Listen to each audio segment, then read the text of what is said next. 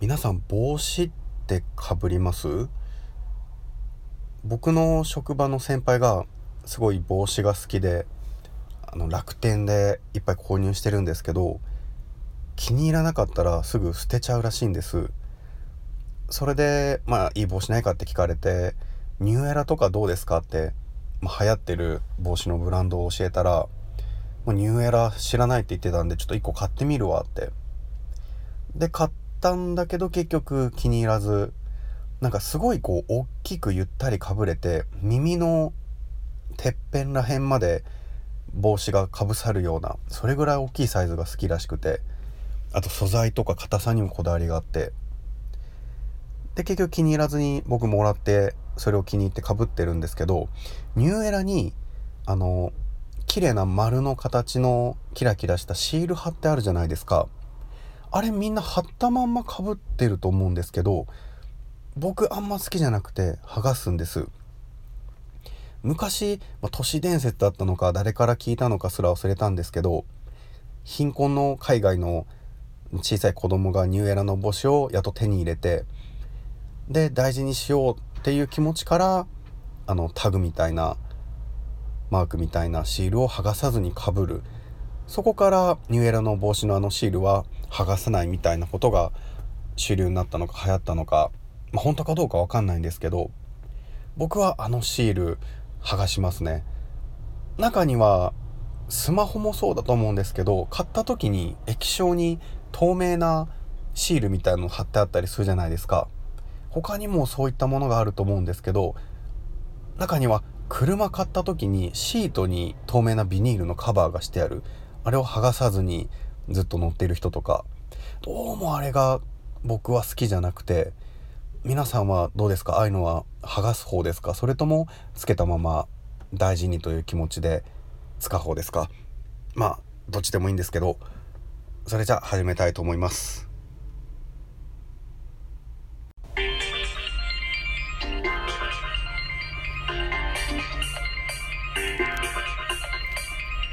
今回もまた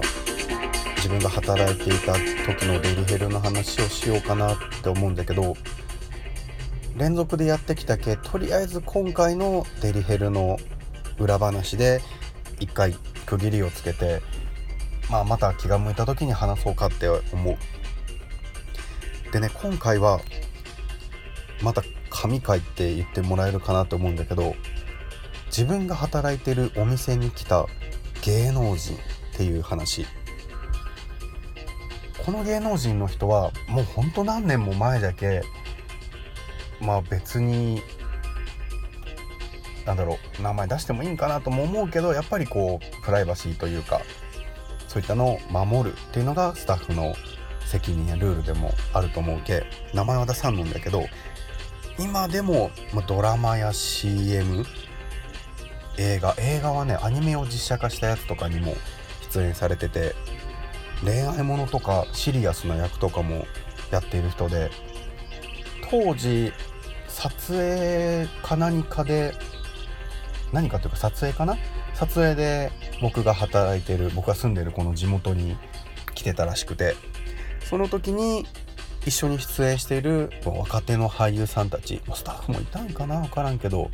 含めこの人もうちのお店を呼んでくれてで一番人気の子をこの俳優さんよね。俳優さんに紹介というかつけたんだけどまあ後々話を聞いてもそこまでやっぱ女の子だけ詳しくは教えてくれんけど本物だったよっていう。なんかこの俳優さんねこの僕が住んでる地元に友人がいるらしくて社長さんの息子みたいな噂を聞いたことがあってなんか当時はたまに遊びに来てたらしいよね。よくなんかボーリング場で見たとかそういう話もなんか噂であって。でまあこの話をするとえー、マジでって結構びっくりされるんだけどあとはねうちのお店を呼んだわけじゃないんだけど福山雅治が好きなお嬢がいてで撮影でこの地元に来ている。ってことを知っとったよね。そういう話をたまたましてて。でそういった撮影で来てるタレントさんとかスタッフさんが泊まるホテルっていうとこがあってでそこからたまたまこうデリバリーの電話かかってきたよね。でなんだろう。なんでだったか忘れたけどその子が「あもう私が行きたい。これはきっともう福山雅治に抱かれる」みたいな。すごい興奮してその子連れてったんだけど後々聞いたら、まあ、福山雅治ではなかったよね。ただ一緒に同行してるスタッフさん偉い人だったんかな。で話を聞いたらあこの上の階にいるよみたいな、まあ、残念がっとったけどその自分が同じホテルに今いるっていうだけですごい興奮してたっていう。まあ都会の方だったら芸人さんとかでも風俗行ってますとかそういった話多いと思うんだけど、まあ、田舎の方でこういったことがあるのは珍しいけちょっと話をするとすごい楽しんでもらえる内容です。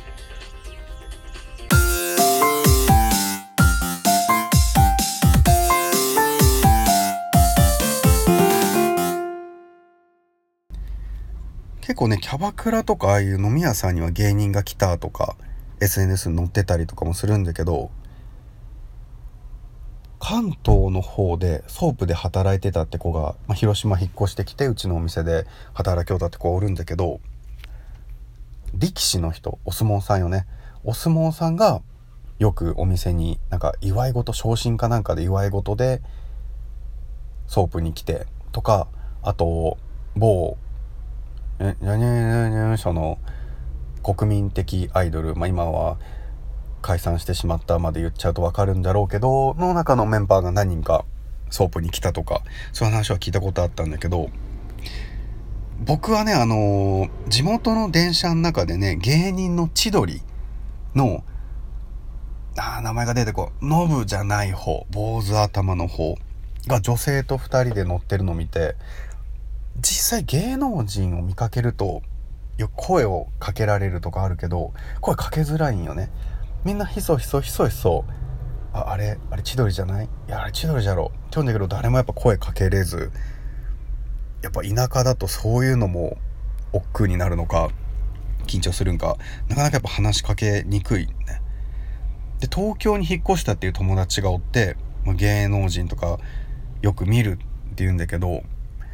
やっぱこう芸能人ってだけでなんか見かけたりとかイベントとかそういうので来るってだけでもすごいなんかこう田舎だとテンションが上がるというか。でもなんじゃろあの有名人になるってどんな感じなんかなっていう。僕は、まあ、子供の頃の夢じゃけあれで全然行動にも移さんかったんだけど歌手になりたかったりバンドがやりたかったりとかそういうのがあったけどなんか有名人の人がどんな生活をしているのか今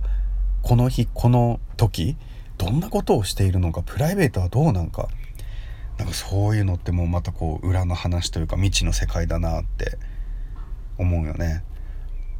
僕は人見知りなんでそういった努力も行動もせずに、まあ、なのによくデイリーヘルで働いとったなって思うんだけどあとね違う意味でね地元で有名になったホストっていうのがいてまたこれお店の話になるんだけど当時オーナーの愛人だったお嬢がいて、まあ、なんとなく自分が遊ばれてたのは気づいとったよね。で、まあ、結局別れてでもお店には出勤しててその後ホストの彼氏ができたんよね。でいつもそののろけを聞いとったんだけどなんかそのホストさんが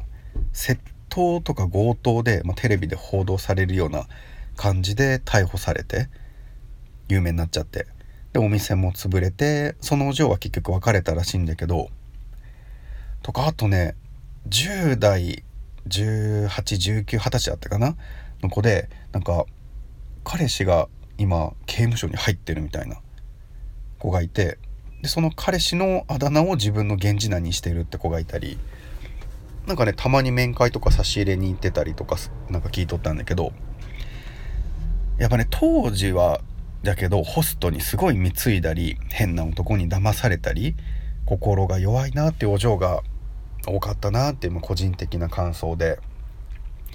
でもねお客さんと付き合ったり中には結婚したりあとその日の最後の接客を終えた子がこう給料私終了してじゃあ家に送りますってなった時にいやさっきの最後のお客さんがすごい好みででまた後でよかったら来てほしいって言われたけ行っていいですか？って聞かれたりなんかこういう男性にこう夢を持たせるような話もあるけまあイメージ悪くなるだけではないかなっていう。あとはね結構ディープな話をしようかなと思うんだけどこれもねホストの彼氏がいてその彼氏に DV をされてるような結構痛い子で、まあ、見た目は可愛かったんだけどなんかねあのやっぱ性病検査とかそういうの行ったりそういうお手入れみたいなんで病院行ったりした時にこの膣の中に洗浄剤みたいなそういったものをこう入れてでもちょっとお金が入りようだから出勤したいんですってあんまりこう舌は触られんようにしたりするんでお願いしますって言われて出勤した子がいてで一本仕事行って帰ってきたら、まあ、髪びしゃびしゃで帰ってきてなんか頭乾かす時間なくて慌てて出てきたんですって言ったんだけど後々その子の仲いい友達のお嬢から聞いたらそのお客さんにこの洗浄剤がなんかバレたかなんかで、まあ、多分イラッとしたんかな？それこう書き出されて口に突っ込まれてで風呂お風呂にこう引っ張られててシャワー頭からぶっかけられてみたいな。それが気が弱いけスタッフの俺らにすら言えない子でまあ後々そのお客さん探し出してうんまあお店に来れんようにというかにはなったんだけど、まあ、その子もね数年後にね結構いろんな薬を飲むような子で睡眠薬の飲み過ぎでまあ自殺だったんか事故だったんかもう分からんのんだけどこの世にはいなくなったっていう。あとはねこれお客さんが気をつけてほしいのがちょっとないかもしれんのんだけど何回も何回もいろんなお店の女の子を呼んでは引き抜きをしようとしとった若い男がおって、まあ、簡単にバレるよね。でも見つかって連れてかれてもう夜中の深夜の人気の少ない公園に連れてかれてもう僕は離れたとこで見よったんだけどヤクザさんだったりとかいろんなお店のオーナーさんとかに囲まれて真ん中にこう正座させられとってまあその後どうなったかはっていうのはあれなんだけど、まあ、そういったこともあるけ夢を持ちつつ男性の人はルールを持って遊びましょうねっていう話です。まあ、他にもなんかね今思ったらもしかしたら薬物やってたんじゃないかなっていうお嬢もいて、まあ、当時30前後だったかな？オーナーとその子は会話しててまあ、明らかにすごいうつろな感じで暗い感じでボソボソ喋る子で、まあ、そういう子も結構おったけ気にしなかったんだけどオーナーとその子が話してて「おいまるちゃんもうやってないよな」みたいな話をしょうたのが「あ何の話だろ?」みたいな後々考えたらもう薬やってないよなみたいな話だったんじゃろうなと思ってで夜中送迎の仕事している時にその子から出勤してないその子から電話かかってきてボソボソっと喋るんよね。なんか今高いところにいる？人って空飛べるのかな？飛んでみていい？バオタカさん飛んでみていいかな？みたいなのをこれ多分1時間か2時間ぐらいずっとこう「いやダメっすよダメっすよ」みたいな説得しょうたんだけど。でもねその子もねお店辞めて数年後にたまたま会ったんだけどもう顔色良くて同じ子かなってぐらいキャラも明るくなっててまあそういった闇の世界から卒業できたんかなと思うと本当闇の深い世界だなってつくづく思わされるような体験です。